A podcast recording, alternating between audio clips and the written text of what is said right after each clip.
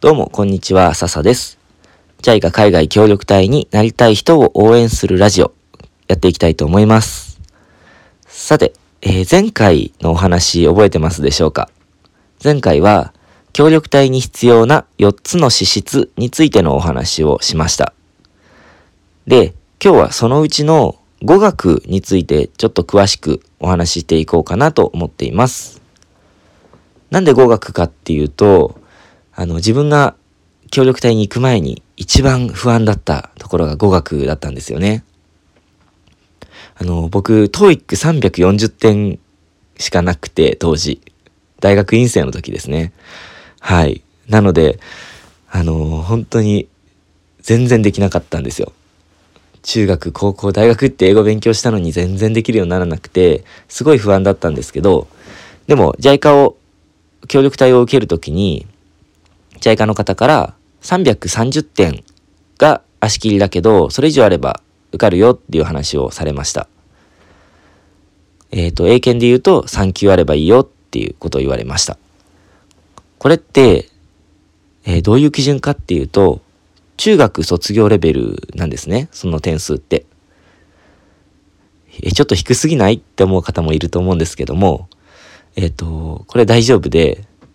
現地に行ったら、英語を使う国ばっかりじゃないんですよね。あの、中南米だったら、スペイン語使うし、西アフリカだったら、えっ、ー、と、フランス語使うし、で、それぞれの国で全然違う言葉を使うので、えっ、ー、と、必ずしも英語を使うわけじゃなくて、で、そこの、えっ、ー、と、現地で使う言語っていうのは、ちゃんと協力隊に行く前の JICA の訓練所でみっちり勉強させてもらいます。で、その勉強させてもらうときに、最低限言語を習得する能力があるかどうかっていうのを、中学卒業レベルが身についてるかの、あ、中学卒業レベルの英語が身についてるかどうかで判断するらしいんですね。で、そんだけみっちり見てもらえるので、結構安心して、えー、その派遣先の国に行くことができます。で、また、普通の授業だけじゃなくて、テクニカルクラスっていうのもあって、その現地で自分が、え、教えることっていうのを模擬授業みたいな形で実践的に授業させてもらったりもするんですよ。僕で言ったら小学校の算数の授業を英語でやってみたり、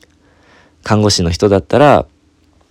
と実際に患者さんを相手にしているシミュレーションをしてみたり、あの先生とかお医者お医者さんとか、えっ、ー、と看護師の他の看護師の方々にワークショップをやってるようなそんなあのイメージのデモンストレーションみたいな、なんていうのかな？えっ、ー、と、模擬ワークショップみたいなものかな？をやってみたり。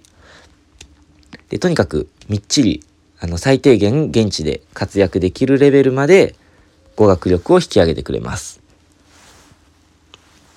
で、これね、なかなか英語以外の言語だと難しいんじゃないかって思うかもしれないんですけども、だって、例えば、ネパール語とか、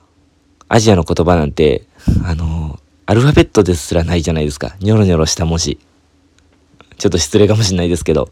でもそういう、あの、言語だったりとか、あとフランス語なんてすごい発音が難しいって言われてますけど、そのいろんな言語ありますけど、それぞれでネイティブの先生がついてたり、ベテランの日本人の先生がついてたりするので、あの、もうみんな、努力はもちろんたくさん必要ですけども、みんな、えー、語学力をちゃんと身につけて現地に行きます。で、また、現地に行ったら行ったで、公用語と生活言語が違ったりもするんですよね。で、その生活言語で使われている言葉っていうのも、現地に行ってから語学訓練をしてもらいます。僕で言ったら、えっと、訓練所ではパプアの公用語は英語なので、英語を勉強したんですけども、行ったら行ったで、あの、ピジン語っていう生活言語があって、そのピジン語っていうのを知らないとなかなかあの現地に溶け込めなかったり生活がしにくかったりするので、えっ、ー、とその現地語学訓練っていうのを10日間本当に基礎だけですけどね基礎だけ文法だけ勉強してあとは現地であの使いながらコミュニケーション取りながら伸ばしていくっていうようなイメージです。で僕は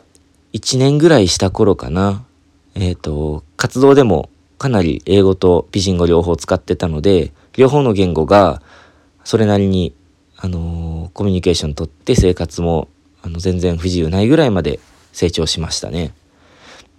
うん。なので、語学っていうのは、あの、JICA がすごく、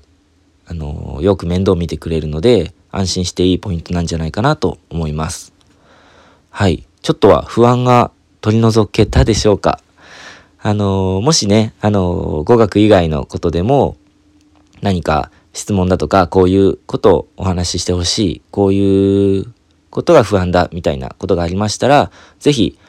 あのメッセージとかコメントくださったら、そのテーマ取り上げて、自分の経験交えてお話ししたいなと思います。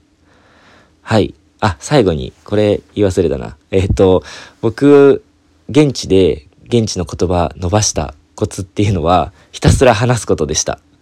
あの、裏にいる先生とお酒飲みながらおしゃべりしたり、